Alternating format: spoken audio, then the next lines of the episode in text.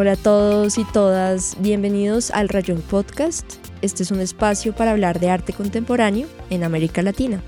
Este es el tercer episodio de la temporada Constelación Curatorial, donde les propongo un recorrido por los diferentes imaginarios de la curaduría actual en Colombia. Mi nombre es Ana Luisa González y esto es el Rayón Podcast.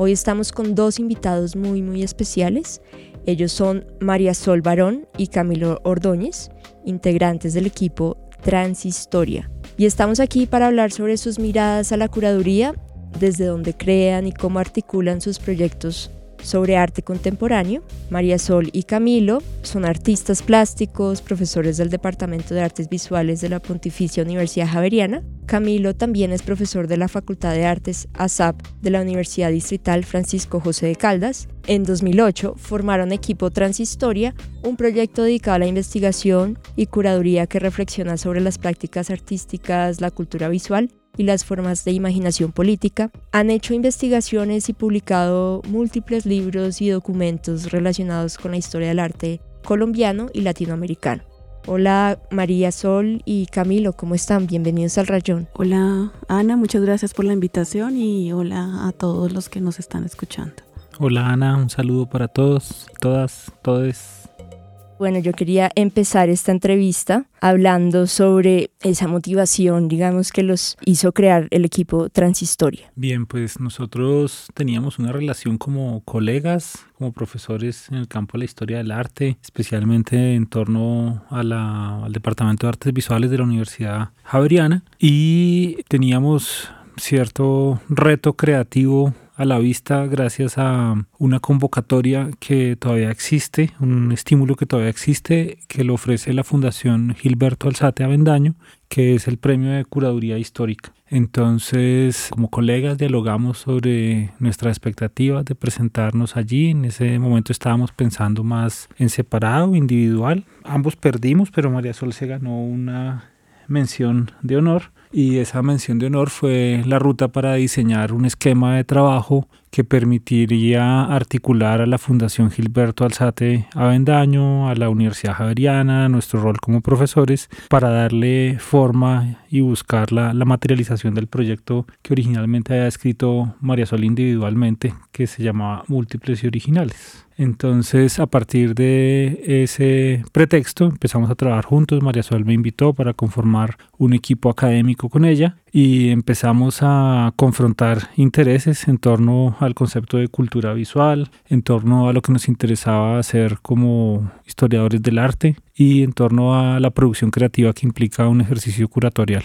Entonces, de alguna manera, esa triada eh, fue el origen de, de Transhistoria pocos meses después le pusimos ese nombre al equipo que siempre hemos conformado los dos y en torno al cual han orbitado diferentes colaboradores también. Tú mencionas tres elementos interesantes que es historia del arte, cultura visual y curaduría. ¿Ustedes cómo articulan eh, los proyectos curatoriales, digamos, pensándolos con esos tres ejes? Desde que conformamos el equipo, pues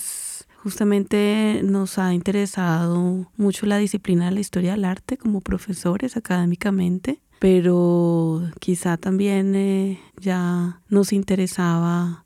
ese otro campo no disciplinar que ya era conocido como los estudios visuales y de alguna manera nos interesaba como ir más allá de las imágenes y su análisis desde su esfera como una producción estética y pensarla mucho más abiertamente en su significado cultural, en sus formas de producir imaginación, no solo para los que estamos dentro del campo artístico, sino también para pues muchos otros otras personas a las que les interpela también esas imágenes y por supuesto también cómo la producción ampliada visualmente desde los años 60, ese también fue el punto de partida para múltiples originales, pues ha incidido fuertemente en los cambios y las transformaciones de las prácticas artísticas. Entonces, esa, digamos, fue nuestro primer paso para plantear una curaduría, que fue la que mencionó Camilo. Y en general hemos hecho varios trabajos que sí nos interesa como la, la dimensión histórica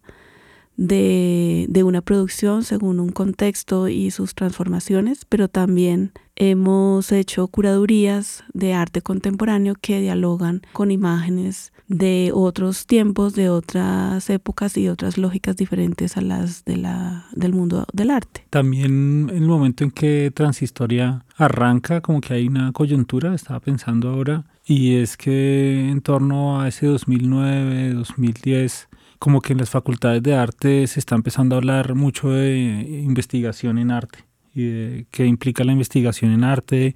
y cuál es la dimensión de la creación dentro del campo académico de la investigación que una universidad y una facultad exigen. Y un poco creo que esa, esa discusión, ese debate que estaba dándose en la mayoría de facultades de arte en Bogotá, en ese momento fue como una ventana, una oportunidad para situar ese proyecto. ¿sí? También eh, había un, como una serie de espacios de discusión y de procesos en los que, por ejemplo, María Sola había participado más directamente en torno a la comprensión, a la creación y a la intervención en torno a archivos de arte y artistas. Entonces, como que esas dos ventanas, la discusión sobre la investigación en arte y la creación de archivos de arte, también fue un estímulo para el desarrollo de este proyecto Múltiples y Originales Arte y Cultura Visual en Colombia, años 70, que no habíamos dicho el título completo, porque de cualquier manera es un proyecto donde como que sin querer queriendo terminamos armando un archivo para poder comprender, leer, interpretar una época, la de los 70 en Colombia, donde la economía visual se había ampliado, se había diversificado dentro y fuera del campo del arte en torno al concepto de matriz, matriz para generar originales múltiples. Entonces eso le sumaría como a ese momento en el que empezamos a trabajar. Ya que mencionas, Camilo, eh, el archivo que se creó y, la investigación que se hizo para hacer la exposición y la curaduría múltiples y originales, Arte y Cultura Visual en Colombia, años 70, querían que me contaran un poco más sobre ese proyecto curatorial, lo que implicó, eh, digamos, investigar ese archivo de la, de la gráfica en Colombia en los años 70 y qué encontraron allí. Viéndolo así en distancia, yo creo que teníamos como dos premisas. Una muy clara, creo yo, y es que en, la década de los 70 se fortalece eh, la expresión gráfica en países como el nuestro y de alguna manera se favorece también la expresión gráfica en el campo del arte. Pero la segunda premisa era que justamente en un país como el nuestro también la producción de imágenes desmarcadas o deslocalizadas del campo del arte y que también constituyen originales múltiples como, como en la gráfica, pues había constituido un patrón de, de construcción de realidad.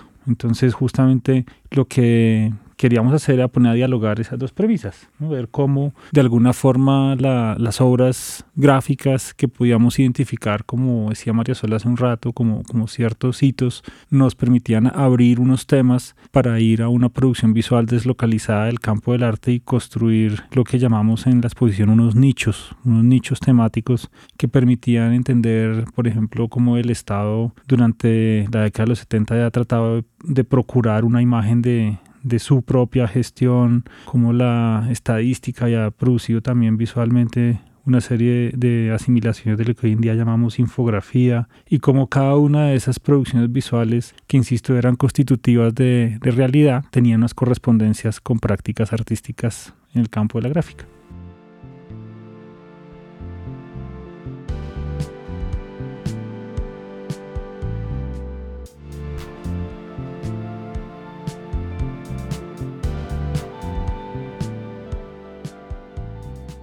¿Cómo marcó este proyecto de curaduría múltiples y originales su proyecto como curadores, o sea, su carrera como curadores en próximas exposiciones? Eh, pues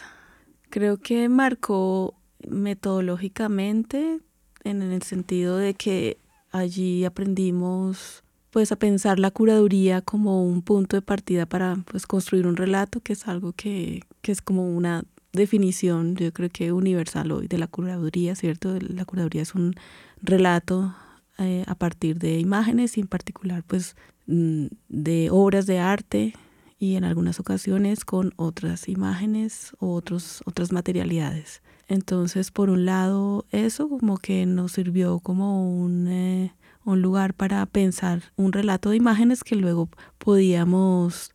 trasladar o traducir pues también en, los documentos, fueran catálogos o artículos derivados de esas curadurías. Y también creo que pues fue un experimento de, pues, de hacer una exposición que creo que se estaban empezando a hacer otras curadurías semejantes donde el centro de la curaduría no fuera solo la obra de arte, sino obras de arte con otras manifestaciones de la cultura visual, de la cultura material. Y por otro lado, también de ahí surgieron como algunos capítulos pendientes que hemos ido desarrollando, creo que varios capítulos ahí se fueron desarrollando, como el del taller Cuatro Rojo, el de Wilson Díaz, y también como ciertos temas que han sido preguntas que han sido importantes en algunas curadurías, por ejemplo, en torno a, a la economía y cómo podemos hablar ¿sí? de, de, de mm, dimensiones de la economía y, su relación con la cultura, que creo que ahí, por ejemplo, Salvigua o La nariz del diablo. Salvigua fue una exposición que hicimos en la Cámara de Comercio en el 2015 y La nariz del diablo fue otra que hicimos por invitación de Espacio Odeón en el 2017 y que articulan economía y cultura y cultura visual. Bueno, tú, María Sol, mencionaste mm, el trabajo que hizo Transhistoria con Wilson Díaz. Yo quería justamente hablar de esa antológica, de esa curaduría, en lo que implicó pues acercarse a la obra de Wilson Díaz que ustedes llevan reiteradamente trabajando sobre la obra de él y yo especialmente vi la de la del Museo de la Tertulia, darles cómo armaron esta muestra antológica y también un poco los antecedentes para llegar allá. Pues como estaba diciendo María Sol, en múltiples y originales se convirtió, se constituyó como un archivo pero también es como un archivo de proyectos por hacer. Entonces, eh, justamente una de las últimas cosas que decidimos en Múltiples Originales fue incluir algunas piezas de arte contemporáneo que se ocupaban de la cultura visual de los 70. Y ese fue el caso de una obra de Wilson Díaz que se presentó en el año 2000 en el Premio Luis Caballero, como nominada al Premio Luis Caballero de ese momento, que se llama Sin Título y que sirvió para revisar la historia de la Galería Santa Fe y de una serie de espacios del campo del arte. Para eso Wilson constituyó un archivo reproduciendo fotográficamente noticias de prensa en torno al comportamiento del campo del arte y con esto conformó una instalación donde usó esas imágenes reproducidas fotográficamente para hacer una especie de línea de tiempo y esto fue acompañado por una serie de pinturas donde y de apropiaciones de caricaturas donde Wilson de alguna manera señalaba cómo la cultura visual colombiana, la caricatura, la reportería gráfica, traducida en pintura, hecha por él, eh, señalaba diferentes actores del conflicto armado en Colombia. Entonces nosotros quisimos incluir una parte de esa instalación en múltiples originales y ahí apareció nuestra relación con Wilson, que siempre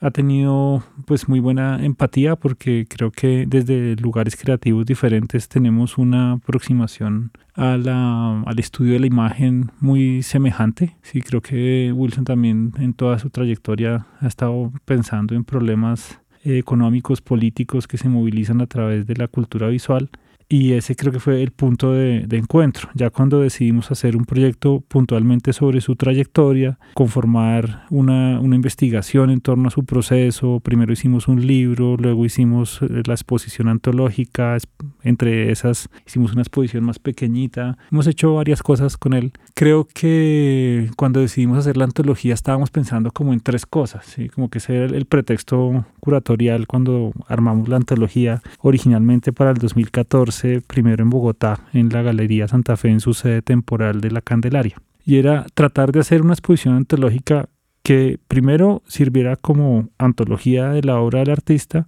segundo como un relato de ese escenario, es decir, de la Galería Santa Fe, y tercero como una exposición de exposiciones, que no estuviera conformado por la reunión de unas obras de un artista, en este caso Wilson Díaz, sino por una reunión de exposiciones hechas por Wilson Díaz para que esto también nos ayudara a narrar un poco cómo había sido la transformación del campo del arte en Colombia y particularmente desde Bogotá en los años 90 en tránsito a los 2000. Creo que eso era lo que queríamos al principio con Wilson. Cuando tú dices una antológica de exposiciones sobre exposiciones que haya que haya hecho Wilson Díaz, o sea, ¿te refieres a que hubo una autogestión de sus, o sea, como a qué te refieres con eso? A que las obras de Wilson, bueno, lo que pasa es que Wilson Díaz es un artista multifacético que pinta, que toma fotografía, que apropia, que hace performance, que trabaja con eso que en los años 90 muchos eh, definimos como materiales reales, que son ¿no? No, los, no los materiales institucionalmente artísticos o técnicamente artísticos neutrales, sino que tienen esas connotaciones culturales y que hoy es muy común llamarles así. Y entonces cuando nosotros investigamos a Wilson, pues cuando revisamos su archivo, que tiene pues no muy ordenado, pero sí muy intensamente guardado y cuidado, pues entendimos que la obra de Wilson son instalaciones, son conjuntos. Eh, también por eso fue que en la segunda exposición, que fue la que tuviste en la tertulia, pues hay más un acento sobre ese carácter de la colección y de los conjuntos de objetos, porque no necesariamente las, las, sus instalaciones son solo pintura, sino que es pintura y texto. Entonces, como tienen ese carácter instalativo, pues son grandes y de alguna manera pues sí dialogan y se articulan con el espacio arquitectónico de distintas maneras. Eh, y también esa fue la apuesta, pensar en, en esos conjuntos que conforman sus obras, porque a veces pues hay personas que pensarán que no son, son pinturas individuales, pero en realidad es un conjunto, porque le interesa también mucho como las relaciones entre las cosas, incluso entre, él habla mucho del interés que tiene por articular distintas técnicas o materialidades y eso como ¿no? al espectador, digamos, le, no sé, como que puede desatar como otras preguntas y relaciones.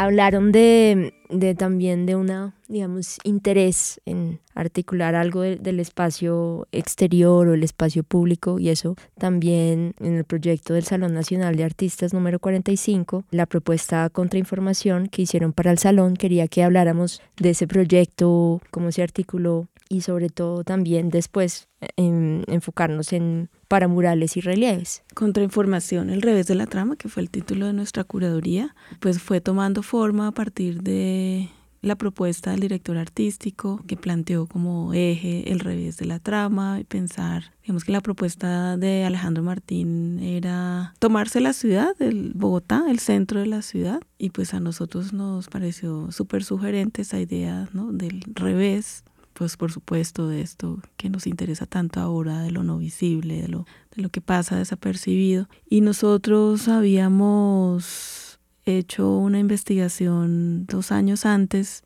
para el Instituto Distrital de Cultura y Patrimonio que fue sobre algunos relieves que están en las entradas de edificios que fueron hitos de empresas económicas o del sector económico, principalmente público, pero también algunas privadas como la Bolsa de Bogotá. Eh, otro de esos edificios es el Banco de la República, que, es el que quizá más eh, reconocemos todos los bogotanos hoy porque pues sigue existiendo la institución, pero pues hay muchos otros como la Bolsa de Bogotá que ya no existe pero que tiene un relieve, otro es la Caja Colombiana de Ahorros, eh, la Caja Agraria Industrial y Minera y la Federación Nacional de Cafeteros. Nos interesaba mucho cómo se reflejaban en esos murales, pues por supuesto las misiones de esas instituciones y al ser la mayoría pues estatales, pues cómo, cómo se desarrollaba, desplegaba pues toda una política en torno a la economía colombiana, pues que ha estado muy centrada en la explotación de, del territorio, pero también pues algunos de esos murales interpelaban pues más que a la clase trabajadora, a, a los ciudadanos en torno como a esos proyectos modernos económicos. A eso eh, le sumamos para el proyecto del Salón Nacional pues una identificación de algunos murales que son también bastante desapercibidos porque están casi que privatizados y también porque las instituciones que los comisionaron ya no existen, entonces no sabemos qué es un instituto de crédito territorial o lo hemos olvidado. Entonces eh, nos interesaba como pensar esos hitos del arte en el espacio público, de ciertas, pues sobre todo los relieves, pero también de esos murales en esas instituciones públicas, como un punto de partida para hacer unos recorridos. Y bueno, todo se dio como muy afortunadamente en el sentido de que finalmente nosotros quedamos con otras dos sedes del Salón Nacional, que fue la Galería Santa Fe, que está arriba de la, por la Jiménez, llegando a los cerros en la Concordia, y por otro lado la sala de exposiciones de la SAP. Entonces, pues varios de esos relieves están justamente sobre ese trazado eh, tan orgánico de la ciudad, que es pues la Avenida Jiménez, que está emplazada sobre un cauce de río eh, que ha tenido múltiples nombres y justamente eso también nos permitía pensar como múltiples tiempos que están presentes en esa en nuestras ciudades latinoamericanas y pues Bogotá pues no es una excepción. Entonces en esas dos salas pues estarían como las propuestas artísticas que dialogarían con esos proyectos económicos eh, políticos y culturales que despliegan esos eh, relieves y esos murales. Cuando hicimos la exposición para el Instituto de Patrimonio Cultural como que una conclusión a la que llegábamos al ver esos relieves es que eran inversiones simbólicas sobre programas para el desarrollo económico del país y, un desarrollo económico pues clave, en clave moderna, claramente, pero eh, que pasados 60 años, 70 años, 80 años, como sucedía con respecto a la fecha de creación de esos relieves, pues eran programas de modernización que habían colapsado que no se habían materializado en el país. Entonces, tanto los murales como los relieves terminaban funcionando desde una perspectiva histórica bajo un índice de, contrainformación. ¿sí? Alejandro, el curador general del salón, había insistido en la, en la intención de buscar una relación directa con la ciudad. Él mencionaba mucho tres palabras que eran cruces sin salidas,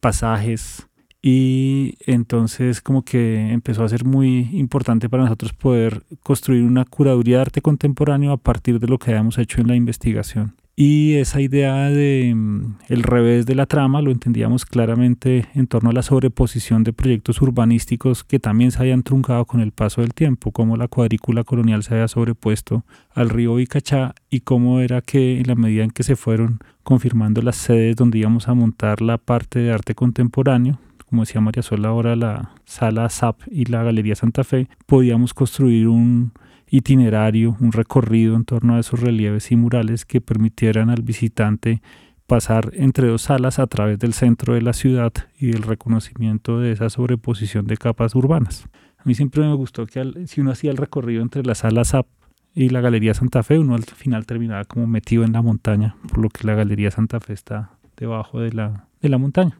¿Sí? Entonces como que sí había una relación muy fuerte con el territorio en esa curaduría. Y al interior de la Galería Santa Fe lo que hicimos fue generar una distribución de recursos museográficos que permitiera crear como plazas, calles, carreras dentro de la sala, que el comportamiento de lo que uno sentía en el recorrido, viendo los murales y relieves, se extendiera al interior de la Galería Santa Fe y pues fue una determinación nuestra que con el apoyo del equipo de museografía tuvo algunos gestos que potenciaron esa decisión pues ahí hablamos como de ese interés en articular el espacio público y pensar como en esas capas y de proyectos urbanísticos. Pues no sé si quieran entonces a, raíz de ese proyecto como más en espacio público pasar a, al proyecto escaparate. Hablemos del proyecto escaparate, memoria, movilización e imaginación política que está en este momento en el espacio El Dorado. ¿Cómo llegaron ustedes a, construir ese, ese espacio y esta vitrina?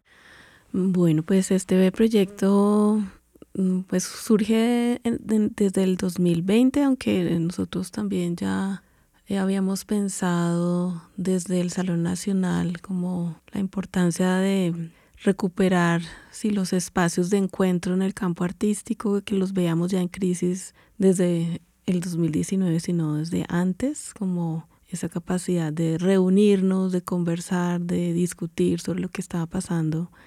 en el campo artístico y un poco, claro, eso se ve pues muy en crisis con el encierro que tuvimos en el 2020 y que como podemos recordar, pues el, toda la oferta cultural fue lo último que abrió y a lo que se le dio derecho de participar de la apertura post pandémica. Entonces, en esa crisis eh, fue que caminando por la ciudad, pues empezamos a ver, eh, uno, pues muchos locales vacíos por la crisis y pues eh, la ausencia de exposiciones y de lugares de encuentro para los artistas plásticos y visuales. Y ahí fue que empezamos eh, a echar cabeza de pensar pues en ese formato más que de vitrina nosotros pensábamos nos interesaba como ocupar un local comercial de esos en crisis eh, que podíamos pensar que estaban más económicos y para hacer una exposición que se pudiera ver desde la vitrina exterior y ya también como profesores, pues también entramos en algún momento en, pues en, en cierto raye con la sobreexposición a las pantallas y a que todo sucediera desde la virtualidad. Entonces pensábamos que justamente esa exposición no podía tener nada que tuviera que ver con pantallas e incluso pues nos fuimos poniendo ¿no? más como radicales de que lo que había era que hacer unos proyectos instalativos escultóricos. Entonces de ahí surgió ese proyecto escaparate, pues encontramos la beca de la red Galería Santa Fe y volcamos pues varias de las ideas que teníamos allí, pero pues claro, para hacerlo posible eh, pues no podíamos alquilar un local comercial porque son sumamente costosos y empezamos a pensar que lugares eh, del mundo del arte pues tendrían vitrinas y pues una que uno veía, veía con cierta frecuencia es la vitrina del espacio El Dorado, pero que eh, creemos pues no ha sido abordada como vitrina eh, autónomamente, independientemente de las exposiciones que suceden al interior. Y pues ahí, eh, por supuesto, antes de presentarnos a la beca, pues hablamos con José Darío Gutiérrez sobre pues la idea que teníamos de hacer unas exposiciones en la vitrina, donde nosotros nos encargaríamos de la gestión de recursos y bueno, como un un acuerdo pues muy sencillo con, el espacio El Dorado para que nosotros pudiéramos adelantar el proyecto y pues eh, él fue muy, eh, José Ario Gutiérrez pues fue muy receptivo y pues nos dio vía libre, creo que incluso al, hasta el día de la inauguración de la primera vitrina no tenía con claridad pues de qué se trataba el proyecto, digamos como ese enfoque que le habíamos dado particular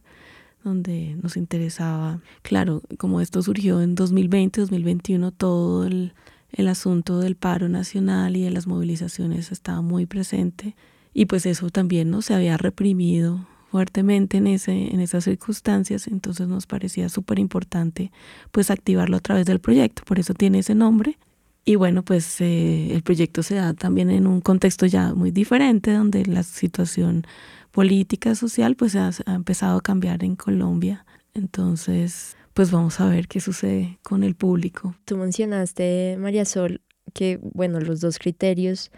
para hacer esta, digamos, instalación en la, en la vitrina, en este escaparate, fue la escultura y proyectos instalativos. Entonces yo quería preguntarte, Camilo, cuáles fueron, aparte de esos dos criterios, cómo hicieron para seleccionar a los artistas. Pues antes quisiera sumar algo más sobre el proyecto y es como que, como que pega una vez más con múltiples y originales porque como que nosotros siempre hemos declarado la museografía como un lugar de ejercicio creativo. A veces lo hemos hecho más tímidamente, otras veces más radicalmente, como con el proyecto de Clemencia Lucena, donde todo era museografía prácticamente. Y creo que en este proyecto El Escaparate nosotros trabajamos en torno al propósito museo creativo que implica la museografía, en torno a una triada de tres insumos o lugares de observación. Eh, la vitrina como tal, como un dispositivo comercial que tiene que ver con el ejercicio museográfico, por supuesto. El diorama como un recurso museológico y museográfico, por supuesto, dispuesto en muchas ocasiones a generar relatos históricos. Y el arquetipo visual que está presente en los archivos y colecciones de imágenes tan revisitadas en los últimos 15 años de, del Atlas Nemocine de Avi Barbour. Y como que esas tres cosas las queríamos mezclar ahí, pero mirando hacia el espacio público, que es algo que también apareció en el trabajo de Transhistoria recientemente. Entonces queríamos eh, no solamente trabajar sobre instalación y escultura sin pantallas y sin cosas que hubiera que conectar a electricidad, sino que además se tratara de piezas comisionadas, de piezas nuevas para que a partir de un ejercicio de convivencia con los artistas invitados pudiéramos conformar una exposición colectiva al interior de una vitrina con lenguajes muy propios del diorama y que tuvieran la capacidad de intervenir la memoria en torno a unos temas que habíamos lanzado inicialmente relacionados con la movilización. Entonces, pues era difícil escoger los artistas porque eran muchas variables. Pero teníamos a la vista eh, a los dos primeros, que era Luis Mellizo y Ingrid Salcedo. Con Ingrid ya hemos venido trabajando este año y en otras ocasiones. Entonces, como que, como que esos, esos dos primeros artistas estaban un poco desde la premisa del proyecto y como que tener la seguridad de ellos dos también nos sirvió para saber cómo iba a funcionar el proyecto. Yo pienso que ese proyecto también tiene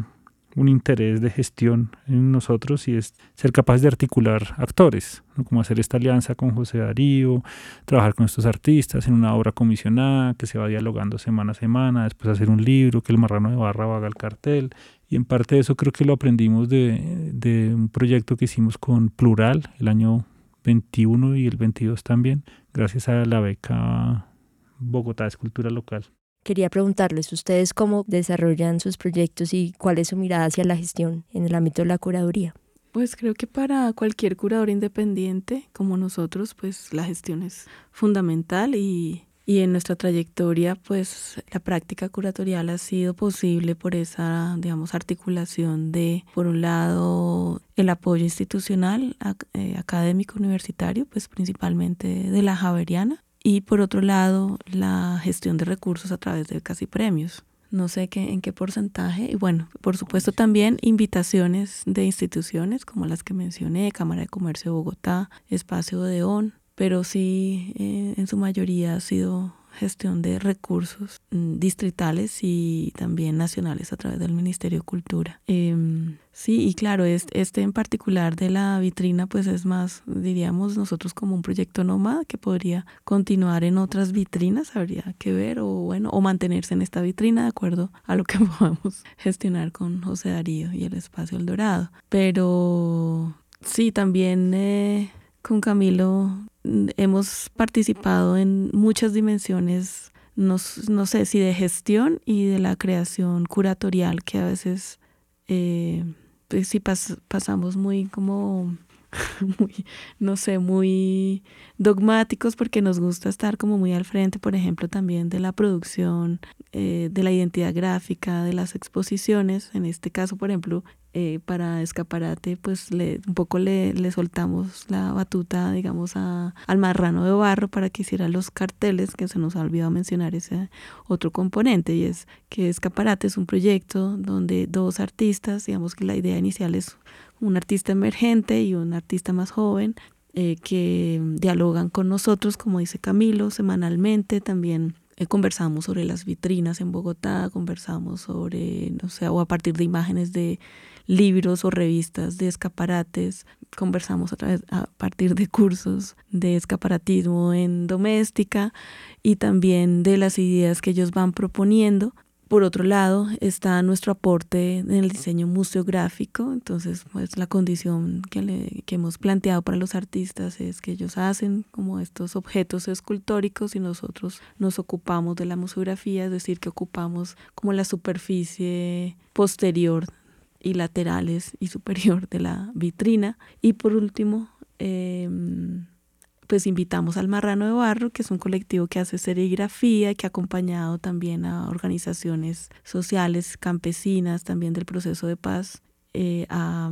hacer la imagen de la exposición que funciona como una invitación eh, y es una pieza también, la consideramos como una pieza que hace parte de la exposición. A veces cuando trabajamos con instituciones, Camilo pues le y yo lo apoyo eh, y, y pues aporta en la conversación para la producción de esas identidades gráficas de las exposiciones que pues sí nos gusta, nos parece como también que hay una dimensión creativa, curatorial importante que, que proyecta también los contenidos de esas curadurías que desarrollamos. Yo tengo, yo me gané el afiche de marrano de burro y es muy muy bello gracias fue por una rifa no no no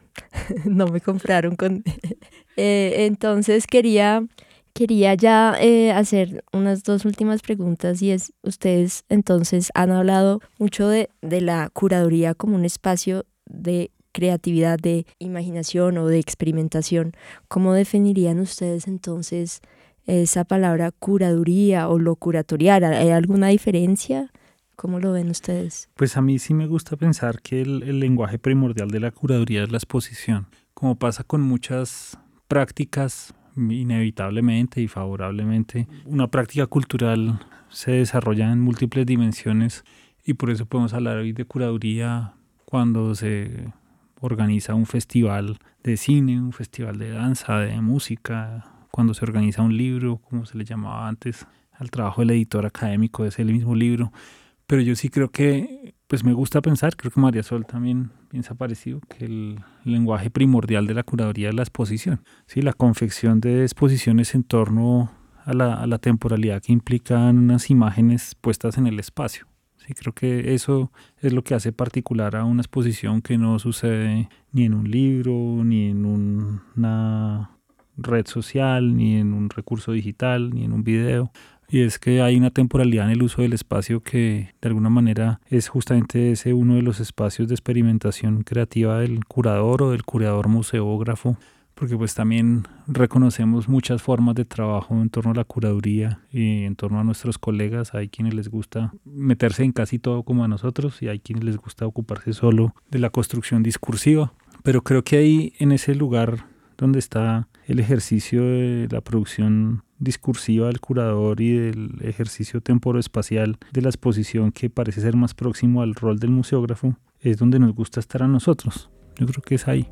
Gracias María Sol y Camilo por aceptar esta invitación. Eh, fue un placer hablar con ustedes. escuchen nuestro próximo episodio con el Rayón Podcast de la temporada Constelación Curatorial. Si les gusta lo que hace Rayón y quieren apoyar este podcast, tenemos disponible merch, totebas, camisetas, bueno, un montón de mercancía interesante. Para envíos nacionales también abrimos Patreon y pueden donar allí. Síganos también en nuestras redes sociales, estamos como arroba el rayón podcast en Instagram.